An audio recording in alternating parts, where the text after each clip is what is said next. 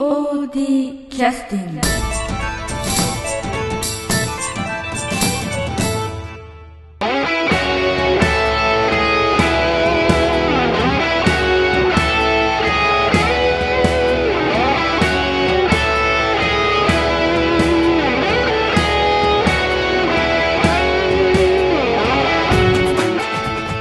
はい、えーそれでは POD キャスティングを始めさせていただきます、えー今日はあの毎回の公演の恒例でございます。つなぎのポッドキャストということで、えーなかなかちょっとあの役者の皆さんとかスタッフの皆さんにいろいろお聞きできないので音楽担当の安田三郷君にお話をお伺いするというのが恒例になっておりまして安田三郷君に来ていただいてます。よろしくお願いします、よろしくお願いします。今日のミッドナイトの ミッドナイト。の、まあ、収録ということで、あのー今、まあえーまあ、音楽をねあの今ちょうど、えーオープニングの時に流れたあのディストションサウンドなんですけどこれはあの全編だ大体こういうような感じの曲になるんですよね。オープニング、あのこのあのポッドキャストのオープニングで今音楽をちょあ、っそうなん。と流させていただいたんですけど。そうそうですね。五右衛門ロックっていうくらいなんで、えまあ、ロック色が前面に出たえ感じにあなってます。あはい。はい。まああのー今回のあの、まあ、前のポッドキャストでもお話ししてたんですけどえーっとまあ音楽の中身なんですけれども今回は、えーっと劇団新幹線さんで実際に、えー楽曲として使用した曲を何曲ぐらいあのあのなんていうか演奏というかそういう形になるんですかねあ何曲、え、何曲だったっけ ?10、10 10曲？10なんかはないのか著作権の申請を出したのは確か 10, 10曲ぐらいだったような気がするので大体それぐらいですかね、うん。うんうん。その曲を、えーっとまあ、通常そのカラオケみたいな、まあ、歌も入ってるんでね森幸之丞さんでしたっけ、という方が作詞をされて岡崎司さんという方が、まあ、作曲をして、まあ、えんあの当日その劇団新幹線さんの時に、まあ、演奏と歌を歌われた曲を劇団 POD は、まあ、そのまま使うわけにはいかないので一応録音権ですとか、あの音楽使用権という許可を、えー取らさせていただいてで、えーっと安田三郷君がその音楽の楽譜をなんか見てそのあれですかもう一回、えーと演奏し直したんですか？楽譜はない、ないです。あないんですか、どどうやるんですか、いや、あの、その、えうんしし CD があってえああ CD というのはなんか市販で売ってる CD ですよ。ねだと思うんですけど、はいはい。それはまあ中島君のやつかな。はいはい、はいはい。もうそれ聞いて、うん耳コピーですね。あいわゆる耳コピというやつ。はいはい。だから耳で聞いてそれをどんな楽器を使ってるのかというのをこちらで、まあ、ある程度推測をしてうん。で、まあ、それに合わせて、まあ、曲をその演奏して録音をこう重ねていくっていう感じですよね。うんまあ改めてカラオケを作るような感じですね。実際そういう仕事っていうのはどうなんですかね？楽しいものなんですか？それそれとも結構あの面白いところがあるんですか？どうなんでしょうかね？うんまあなんだオリジナルの時のような生みの苦しみはないのであまあその点ではもうその仕事の内容がなんていうかはっきりしとるからあーそう産業の内容が。なんか時間計算とかしやすいとかそういうメリットもあるってことですか？うーんだからまあなんていうかもうできなできない間に合わなくてできないかもしれないとかいう心配はないですよね。とにかくもう曲はもうあるんで。あだから精神的に楽。あ えあー。そう曲があるからあただそれをその自分であとあのまあ聞いてうん。まあそのまあ分析分析というか、うん。うん、あアナライズというかうん。して、あとし直すだけなんで。まあ私もあのその劇団新幹線さんの CD っていうのをまあちょっとあの聞かせていただいたんですけどいわゆるそのハードロックという形式の、まあ、楽曲がほとんどなので実際まあ、えーまあバンド編成というかそういった曲なんですよね、うほとんどがだから、えードラムそれからベース、えーギターまあギターエレキギターですね。ん。まあ二人二人で2人でやねあの。やってあとはそのシンセサイザーっていうやつが入ったりして、まあストリングス系のもほとんどシンセサイザーでおそらくかぶせてらっしゃるんじゃないかという感じですかね、うん。割とピアノの音色も使ってあまし。たなるほどなるほど。まあまあ。でまあできるだけ忠実にそれに合わせて作ったということであんまり前ちらっと聞きましたらあんまり自分のカラーを入れないようにするみたいなそういう言い方をちらっと聞きましたけど、曲の雰囲気を変えるようなことはせずに、うん、細かいちょっとおまけっぽいところが変わってたりするんですかね。まあ変えてるとすれば、うんそのなんだそのキーボードそのシンセサイザーというか、まあ、キーボード奏者の人が、まあ、もちろんプロの奏者なんで、はいはい。上手。劇団新幹線さんの、うん。だからそのアドリブ的な演奏されてる部分は、あの手癖っぽくなんかやっとられてそこまでコピーは無理なので まあいあんまり意味がない。だからその辺はあのーまあごく自分でも吹けるようなフレーズにもう取っ替えたりとか、あうん。その辺はそんな感じあ、で、だからマニアックな人の聞き方からするとあのどんな風に違うのかっていうのを楽しんでもらえるところはあるかもしれないですね劇団新幹線さんのコア的なファンのもし方が聞いてくださるとするとね。まあよっぽどのマニア 気づくとすれば。あそう。それぐらいにかなり似通ってるってこと？まあその全体的なニュアンスはパッときそんなにわからないようにしたつもりなんですけど。そうかそうかまあそんなには。ね。まあ私も安田三国に、まあ、初めて聞くような口で話してますけど まあまあ耳コピーっていうのは過去もいろいろねやってらっしゃったのは私聞いてますんで、まあそれについてはある程度まあ自在にやってるかなとは思ってるんですけどかなり今回はあの似通わせて作ったという感じですかね、うん。うん。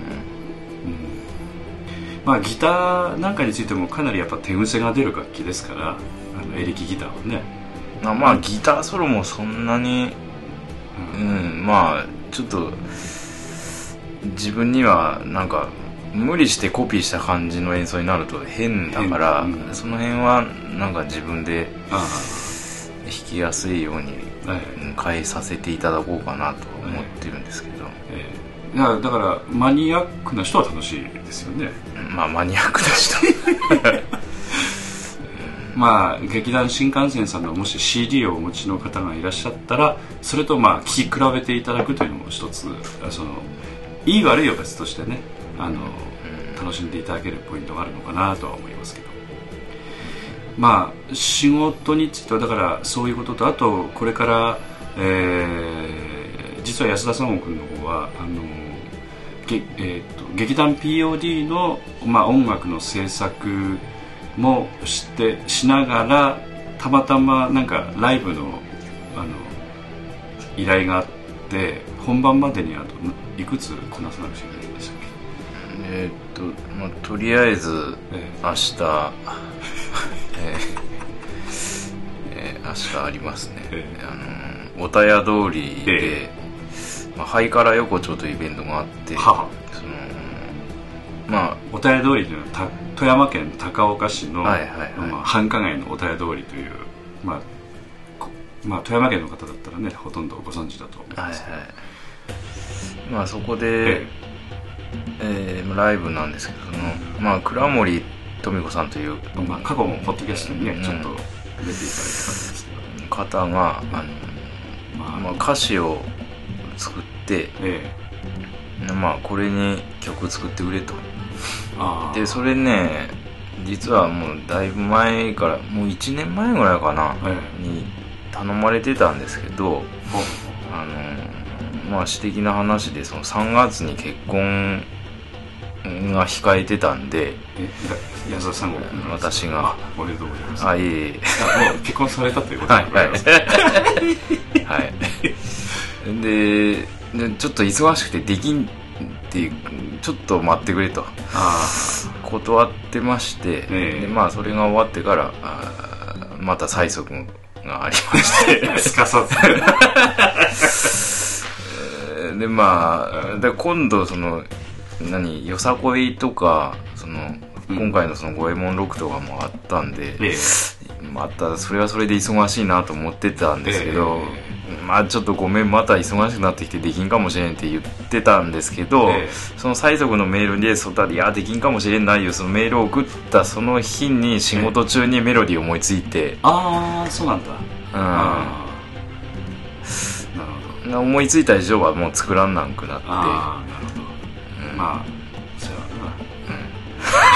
うん、思いついたねで確かそれは、えーまあ、自主制作の CD という形で、ええ。ーとあ何枚ぐらい作ったんえ一応50枚準備して、えまあまあ明日まあライブの後にあ何？じ自家販売 の予定。まあーあ。でもその50枚のうち何枚かはなんかどっかねケーブルテレビさんとか多分あげたりすると思うからまその倉森さんが、まあ、プロモーションのなんていうか責任者でいらっしゃるということで。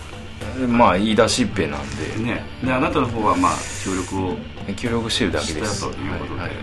まあ実際その CD とかについてもまあまあ半分ボランティアみたいな感じでええ。作って倉森さんにお渡しして倉森さんがどういうふうにお使いになるかっていうのはまたそれぞれお配りになったりもしたり一部してらっしゃるということですね、はい。でそのライブが明日ちなみに何時からこのポッドキャストを聞いてる人行くか、えーほとんど行けないと思う。ええ一応え10午前11時から物買いからあの高岡大仏の横にある、ええ。あの大仏寺さんで、えまあ、毎月恒例のそのご利益寄せというえうん。ところで、あなんか落語とかいろいろね、えあの劇団バラさんにも所属してらっしゃる牧内さんとか。えああそうですもね落語をね、ええ。されたりとか。そこで、ええ。えやって。はい。あと、まあ、午後2時から、ええ。あ小田屋通りの中で、ええ。ええ演奏ああなるほど。だから2回やるの？2回やります、うん。はい。まあ頑張ってください、はいあ舞子ちゃんも一緒に。えー今回は大状態のえ何人だったんだっけ ?8 はい。えー、ななんちゅううんバンド名なんですか？えワロン音楽隊です。あ倉森さんとやるときは常にワロン音楽隊。でも和の音楽隊大体3人ぐらいでやってなかったけ？いやだからあその都度メンバーは固定,、固定じゃないんで。8人っていうのは一気に増えてませんか？ええーっとまあいつもの池田君と,、パーカッションの？えと中村静香さんあフルートの？はい。まあ、まあ、舞子の2個と、えーあと新しいのがあの、え大谷さん夫妻にも声かけて、あそうなんだ。えー大谷さんも来るしあー。えーあとあた本当に新しいのがあの何？とっちゃんも？えとっちゃんも、うん。あのウクレレ奏者のユッキーさんというあ方ー全然ユッキーさんという方知らないですね、うん。にちょっとお手伝い。そのレコーディングもしていただいたんでウクレレ。じゃあその曲もあるってことですか？あその曲の中に入ってるってことですか？あ入ってます。へ入ってーあそうなんだ。あそうそう「純情おたや通り」という曲です。曲ですか。えまあ、作詞が倉森とえそうそうそうそう。で作曲が安田三国、はいはいうんで演奏については、まあ、いろんなそういったミュージシャンに参加いただいているという豪華版になってるわけです、豪華版ですね。うん恐ろしい話ですね、うん。まあテイストというか感じはその尋常大通りということでちょっと昔の曲っぽいなんかちらっと聞きましたけどね、うんそういうテイストになってるんですよね確かに、ハイカラ横丁っていうイベントが、ええ。自体がもうレトロ調な。うん、あのチラシ見るとなんか昔の絵画の女性和服のねはいはいはい。昔といってもあれあれはなんか POD でもさせていただきました。少年ラジオの、まあ、描いてたような大正時代とか、まああるいは昭和の初期とか、うん。それぐらいの感じの、まあ、着物もちょっと混在してたよううん。なそんな感じのチラシになってましたけど、まあ、曲自体もなんかそういうのを意識して。うん、うん、そうですね、ううん。まあその第1回の時からその倉森さんはそのイベントに関わるえことをしてたものと、の本人がなんかそういう昔のええ。古き良きおたや通りに対する個人的ななんかこう思いを歌にしたかったっていうのがあって、まあ、作られたんですけど、あはあそのまあまあラジオを聞いてらっしゃる方はね富山県の高岡市のおたや通りってのはどういう歴史なのかっていうのはご存知ない方もいらっしゃると思いますけどうん。やっぱりまあ高岡という町もかなり古いですからうん。うんまあ、おたや通りというのはまあ昭和なのか大正なのかちょっと期限は分かりませんけど、そまあおたやいう地名自体なんか古そうやよねね。確かにおたやってね。だからその、宿場町やったんがね、その繁華街の歴史まあ昭和のでも初期ということになるともう黒だかりの人みたいな例えば休みになるとそんな感じだったんですかね。夕方とかねまあそこしかないでしょうからね、うん。ものが、ええ まあそういった時代を古き良きというふうにお考えになってそれ、まあ、そういう気持ちも込めてということなんでしょうね、うんうんまあ本来だったらねあのその曲今日お流しすればいいんでしょうけど それはまた別の機会にということで、ねまあ。でその後はあのまたライブがあるんですよね。えーっと連休マイナー歌祭り。おということでこのポッドキャストのちょっと前ぐらいにはいはい。あの大谷さんイベントプロデューサはいはい。ーの大谷氏が、えーお越しいただきましてそれもなんか手伝ってそうですか？うんまあ大谷さんのね。なんだハードロックバンドの、えー、大大谷。谷大谷大谷コンクリートおで、えーやりますね。もう何回か練習してんの？でこの間えっ、と今週の水曜日に1回やって、ええ今度のまたあ何曜日やったかな。にもう1回やりますね。なるほど。で本番がどんどん近づいてはいますしそのコピーの曲あの五右衛門ロックのねはい。コピー曲が10曲ぐらいあってそれ以外にオリジナルで作らなくちゃいけない曲っていうのは私最初、まあ、23曲かなみたいな話を聞いてたんですけど結局何曲になるんですか？もう11 ということは合計20曲ぐらい今回作ってるってこと？そうですね。ああ。ということは生みの苦しみの数はあんま変わってないんじゃないですか？そう大体15毎回ね、曲前後ぐらいやからそんなに少なくはないないねで今、えー公演のまあ1か月まあ切ったところですけど今何曲できてんの？そしたら。まあ完全に仕上がってないですけどうん。一応手つけたのは1234566曲ですね。で手つけてないのが4曲ぐらい。1あ5か。5ですね。だからライブも控えて。今度あのまあ実際今となったらちょっとかなりやばいんじゃないかと思ってちょっと心配してるんですけど、うんやばいですね。あの 本 CD のあの今度10曲皆さんそれぞれ歌が入るんですけど実際はまあカラオケを普通だったら、えー作ったところで当日まあ本番にそのカラオケに合わせて歌っていただければ済むんですけど、まあ本番はね、ええあのまあ、こちら側としてはちょっとぜひそれを CD 化してちょっとあの、まあ、これもあの著作権の販売申請を取らさせていただいて OK いただいてるのであのぜひ販売させていただきたいと思うんですけどそうなると事前にその歌っていただく役者に録音しなくちゃいけないんですよね、その時間取れますかね？大丈夫ですかうん、まあこういう時。厳しいね。こういう時に打ち合わせしてもしょうい ね。役者の人もだから。まあでも平日やるしかないから夜。まあまあもうそれは決まってるんですけど平日の夜にやるしかないんであであと、ん。そのまあいっぺんにできんから、あはいそうやね。まあ3日間ぐらいに分けえて、その、順番に。うん、関係者だけ集めてなんか来てもらって絡む人うん、絡む3人で歌うとかうん。4人でぐらいの人でなんかまとめてやるしかないわねって言ってたんですけど。わかりました、ということで諦めてるわけではないということですね。ああ諦めてはないですよ、はい。うん、諦めてはない。問題はその完成した CD を今度いつ焼くのかという問題はあります。けどそれはまあ私の方で何とかします。のそしたうん、だそう録音したらしたでまたミックスせんなんからね。らねだ本番用のやつと CD 用のやつとまたミックスせんなんから、ええ。またそれはそれで時間か時かる間かかるじゃんね。ねさらに、うん。えー本番の時にこれはまあシークレットじゃないのかな？どうなのかああいやまあまあいい,、ええ。いいんじゃないかね、ええ。別に。なまあさらにということで本番の時に、えー安田三悟君が自分で要するに作った曲のギターパートを本番で弾くってことでしょ、うん。会場で。ですね。えまあまあ全部ではないとえ。え思うんですけど、ーえ。ーあ曲決まってないのまだえーとまあオープニングは決まっあオープニングやるの？ては決まってますいきなりやんのか。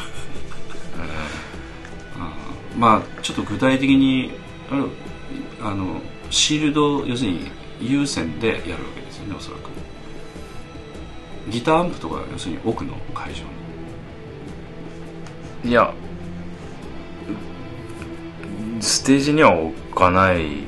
そのギターアンプにマイク立ててあれするとかそういうことじゃない？録音っていうか。だってど音出さないとダメでしょどっちでしょうん。PA で出すのかギターアンプで出すのかまあ PA でしょうね。ああ。なるほど。ということでそういうこともちょっと控えてるんですけど全く手ついてないんですよねそこの。方はね、うん。うん、セリフはあるんですか？セリフはないああなるほど。まあ大丈夫か。まあよ変なところで出演しなくちゃしなかったらいいんですよねこまあそのう出番じゃないとお呼びじゃないとうん。と出なければ大丈夫です。立ち位置とかということで、えー今まあずっとちょっとバックの方で流れてたのがあの別の公演で、まあ、オープニングの時だけちょっと「五右衛門ロック」のオリジナルの曲をですねちょっとああそう流させていただいてその後はまあちょっとあのバックで流れてる曲は、えー劇団 POD で安田三悟君が過去に作った曲をずっと流してるんですけど、えーそろそろちょっと20分も経過しちゃったので、うんあの休憩の曲ということでなんか新曲1曲ちょっと紹介してもらっていいですか？仮タイトルと。あ全然出してないがやったっけ？全くだから今回は。オリジナルは出してないがやうん。初公開うーん。まあやっぱ区外かな。ああ。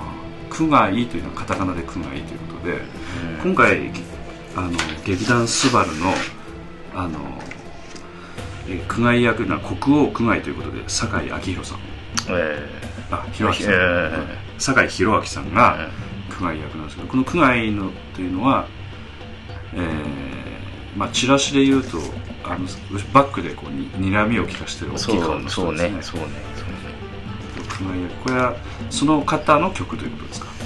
そうねあうんまあなんだ。なダース・ベイダーのテーマにねそう要は。あじゃあ国王区外というのは、まあ、ダース・ベイダーみたいなもんだということですよね。うんああそれはまた楽しみですね。まああ国王音とかも本番あの出すのかどうかよくわからない。まあまあわかりわわかりわかりにくい人も多いかもしれんけど、うんその例え。そうはい、じゃああの曲紹介じゃあお願いしてよいいですか？えーっと劇団スバル劇団 POD 合同公演五右衛門ロックよりえ区外。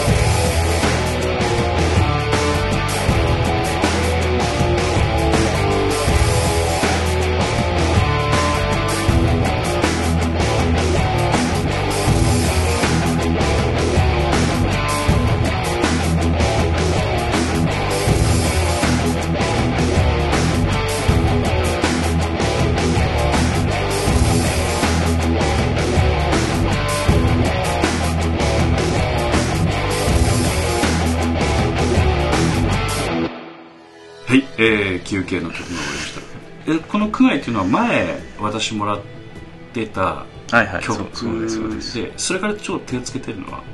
いやまだ手つけたいけどつけてないまだ。ああ、うんなるほど。あのやっぱりあれですよね。あのいわゆるハードロックの中でもヘビーメタルっていう感じの感じに近い感じの曲になってるイメージがありますけど重い感じで、うん、まあうん中島君うん。からのあのこうし指示も割と明確で、はい。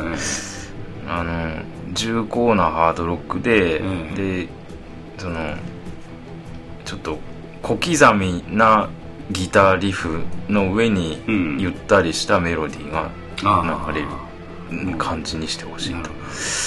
うん。どという感じの曲になってたっていうのはねお気になっていただいた方も、うん。でまあドラムについてはどっしりとしたドラムのうん刻みが入って。てベースについてもそういう刻み方ですよね。だから、うんうん。あの前えーっと第28回公演でしたっけ「ドクロ城の七人」ということでその時も劇団新幹線さんの芝居をさせていただいて、その時にもあの劇団スバルの酒井、えー、弘明さんの方にはその時も客演で来ていただいてて、えーっとあれなんていうは、えっと邪気丸ああといううんですね。ね役で。その時もなんかテーマ作ってましたよね、うんそうですね。えまああれはそのボスの方じゃない役だったんですけど。えまあ将棋で言うと王じゃなくてあの飛車とか角とか、まあそんな感じです、そういうレベルの人ですからね、うん。まあ将棋分かんない方はよく分からない。まあ将棋ができない人だったらそうですチェスで言うとクイーンかうん。あクイーンではなくてうん。なんでしょうかね。よく分から まあそういうだからその曲もちょっと聴いてみましょうか。そしたらね。ああどうぞ、ね。はい、はい。じゃああの28回公演「えードクロ城の7人」より、えー酒井宏明さんがねされてた、えー役名です。と同じ曲名ですけど。ななんていう？邪気丸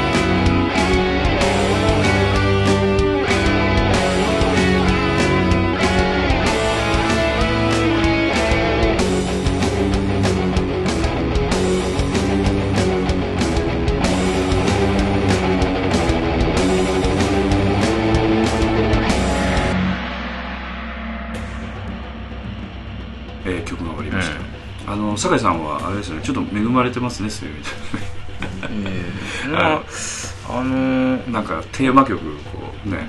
うん。なんか酒井さんと普段お会いしてもなんかバックで音楽流れますからねたまにね。まあこの間この間いうかまああのーえで稽古場でそのちょうどその区外が登場するシーンあああもう合わせてやってんの？いやいやいやいやあの私が曲を作る前の話。あねあのダミーの曲がかかっとる状あ態で、えあということは練習の時も一応ダミーの曲を鳴らしながら練習今うん。できてない曲のとこはしてるってことですね、はい。でまあ見てたらやっぱり、うん、なんだろう。その新幹線さんの時はなんかこう、滑腹のいいまあ見てないですけど、はい。こうなんていうんかな。こうどっしりしたはいはい。感じのイメージだけど、ええ。酒井さん細身はいはいはいじゃないですか、ええなんかだどっちかといえばなんかあのうんなんていうんかな。まあどうですかね。細い体。うん、うん、なんかちょっとスラッとしたうん感じなもんで、まあまあそういうイメージもちょっと曲には。ああなるほどね。あのいい生かさせてもらったというか、うん。うん、なんかずっしり系じゃなくて、ええ。なんかこうスマートなちょっと悪い人みたいな。あ スマートな悪い人もおかしい。あでもあの まあね。うんあの劇団新幹線さんのそのなんていうか新幹線さんの曲との親和性を考えるとなんか合う感じになってますよねちゃんとね。要するに同じ劇の中であの安田三国が作った曲もまあこう演奏されていくというか実際鳴らされていくので、まあ、そういうことについてはあの同じやっぱりなんていうかあの人が作ったようなあのなんて言いますか違和感のない感じには仕上がってる感じもしますけど他の楽曲楽曲なんかも全部は聴いてないですけどね、ああ、うん。まあその岡崎さんはい、はあのまあうん詳し詳しいことは存じ上げないんですけど、他も全然知らないですしね、えー、っどういう方とかもよくわからない。ですないちらっとねなんかビデオ DVD かな？なんかでちらっとは見たんですけど、あそれ中島君。うん。したの、な全然違う芝居のあやつで。まあまああの多分ね、えー、40代45歳ぐらいの方だと思うんですけど、そのその影響を受けてるそのハードロックバンドが大体こう 名前が浮かぶんまあですよ、そうですよね。でだって曲聴くとこれねこの曲はいやいやこういううん方々のあれかなっていうのもね、わざと意識して作ってるところもありますよね、うんだからそのコピーする時もすごいやりやすいんですよ。ああそういう意味では、うん。だからその要するに共通してるってことね影響を受けた、うん指使いとか、うんなんかそういうのは結構王道的なやつをこう使っておられるので、結構やりやすいですよ。なるほだから今時の人ってあのもうチューニング1音ガッと下げてやったりとあかそうなの、うん。えあのなんだメタリカとか、えうんうんうん。ああいうちょっと90年以降ぐらいから出てきた人たちは割とその変則的なチューニング使ったりするし、うんそのよりヘビーにするためにあチューニングを低くしたりするんだけど。あでもなんかたまにキスとかもそういうふうにししなかったあのライブの音とか聞いてると、なまあ軽くね。ええ。軽くやけどまあ本当にドッと下げたりするパターン多いんやけど。なるほどねあの全編標準チューニングやから。あそうなんだ。うん。どれ聞いてもそうやったから。あまあ逆に言うとそうかそれはそうやね。い今珍しいかもしれないね。そうそう。だから今珍しいんねだよ。うん。だからすごい。まあ聞いてる人はちょっとわからん。そうそう。わからんとは思いますけど。だからここコピーするこっちもい。ちいちチューニング変えなくていいんで。うんそういうことですよね。すごい楽あのまあ簡単に言いますとギターというのは弦の張り具合でまあチューニングというか音の工程が決まるんですけどあの普通だったらもう標準チューニングっていうのが決まっててうんそれできっちりチューニングを合わせれば普通済むんですけど今安田さんが言ってたのはそのチューニング自体のキーの音をもう変えてしまうと。簡単に言うとね。だから下げ1音下げてしまうとかそういうことですよね。要するに弦を緩くしてチューニングを合わせるということですよね。うん、そういう人多い。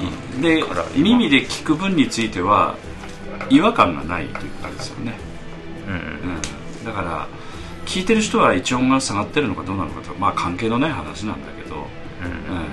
まあ、実際でも楽器を弾く人からすると、えーそのバンドが演奏してるところに標準チューニングのギターを持っていくと音が合わなくなると。こういうことですよね。うんだからコピーをする時でもその、えーチューニングを合わせてコピーしないとダメになってしまうんです。いちいち合わせなくても済んだということですよね。うん。簡単に言うとね。うんうん。そっかそっかで今えっ、とえー今酒井さんの話も出ましたけど、まあ、最後になりますがこの五右衛門ロックの、えーこの公演というのは、まあ、えー前回もちょっとあの劇団スバルの小畑座長さんにねちょっと参加ポッドキャストで参加いただいて、大いに語りに語っていただきました。けども、今回については、まあ、劇団スバルの方もどんどんポッドキャストに出ていただきたいなと思ってるんですけどちょっとこれから何人かに絞っての出演になってしまうのかなとは思ってるんですがまた参加いただきたいと思ってるんですがいろんな方にお話をお伺いしたいと思ってますけど安田三郷君からしてみてこの合同公演というのはどうですかね実際。やってる仕事自体は今回ね変わってないですけど。いやーなんだろうそのまあもちろん全然知らない、あの劇団の方々じゃではないし、ええ。まあよくお付き合いもねうん。結構してる劇団の方なんでっていうことですけど。まあ全然こうちらにはないこうなんていうんだろうカラーとか、うん。味とか、えそういうのがあるから。えうん。なじ実際まあそのうまくその化学反応が起きて、本番でこう花開けばいいなとはい思ってますね。えうん。え練習とかは何回か行ってるの？うん。なんか雰囲気とかどうでした？かいや 雰囲気とかで まあもちろん見学ではない。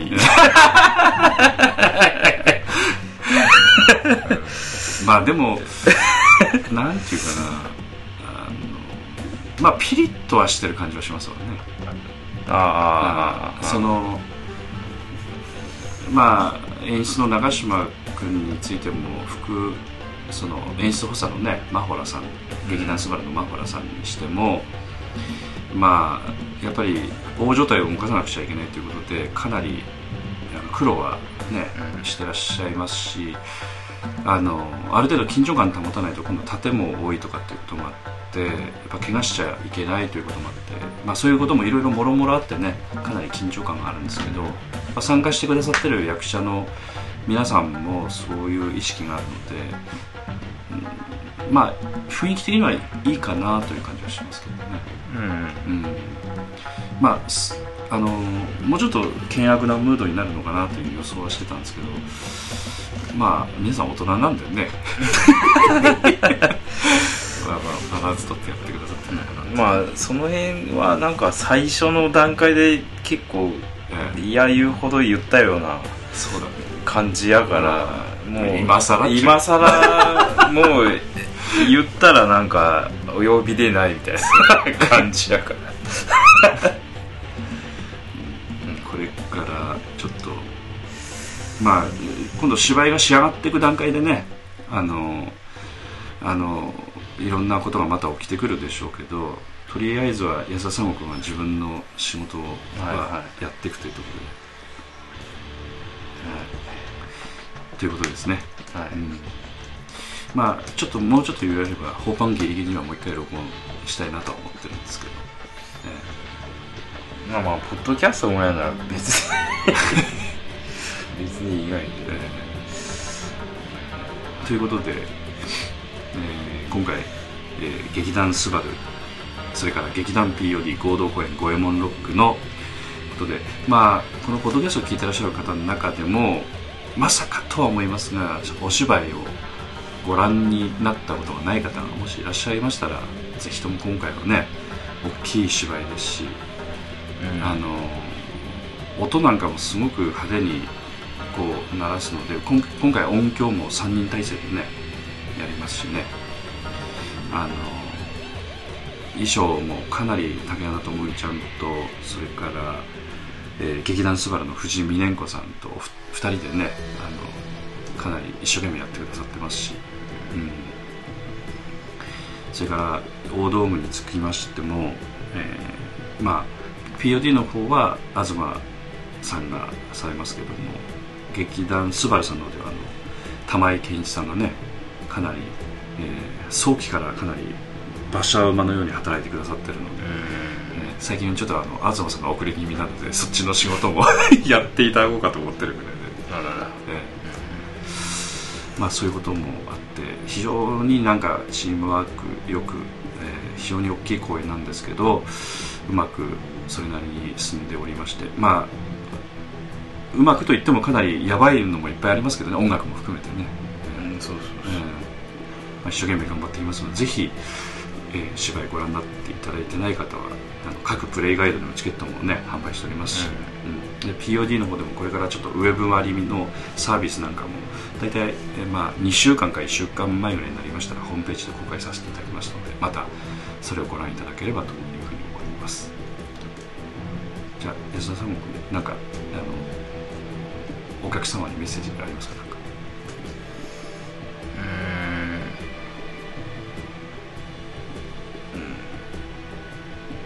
うん。20, 20年。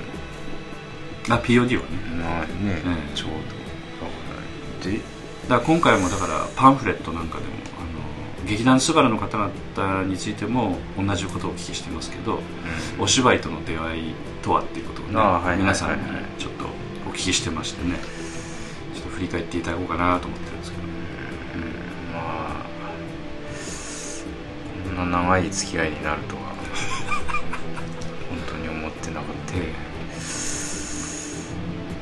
まあ、これからも続くと思いますけど。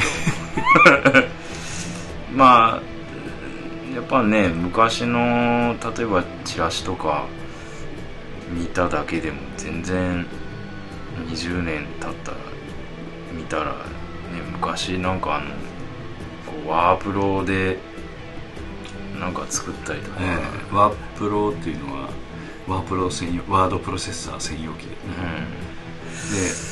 でイラストと合わせて作成できなかったんでワープロで打った文字を紙を切って、うん。でイラストに貼り付けてみたいなねいう作り方してもうそれしか方法なかったなかからっもう当然色もつけれんし。そうそうそうだからしゃあないから色色ついた紙で吸ったりしょった、目立たんから。そうですね。いまだにその技は東信義のえーわ技ですけど、いや音楽も結局一緒で、えもう当時の状況と今と全然違うから、ええ。まあなその辺も含めて、え。うん。まあ当時でさえなんかアマチュアであここまでできるんだと、そうです。ねその早い段階のあの初期の POD ね。うん。あの生の迫力っていうかね、うん、と思ってたくらいな。んで、うん。まあその当時から比べればまあこう回数重ねるごとにあの慣れてきて、えでこうレベル上がってるのもあるだろうし、そういうこうアマチュアでも使えるようなこう技術の発展状況もあるし、えまあいろんな意味も含めて、まあ、合同公演でもあるしとそうですね。えいろんな意味であの話題に事を書かない声になってますのでいかんせんちょっと今宣伝が弱いがら ちょっとね一生懸命頑張りますんでね。うん、うん、いや面白いものになると思います。はいじゃあ、えーはい。音楽制作頑張ってください、はい。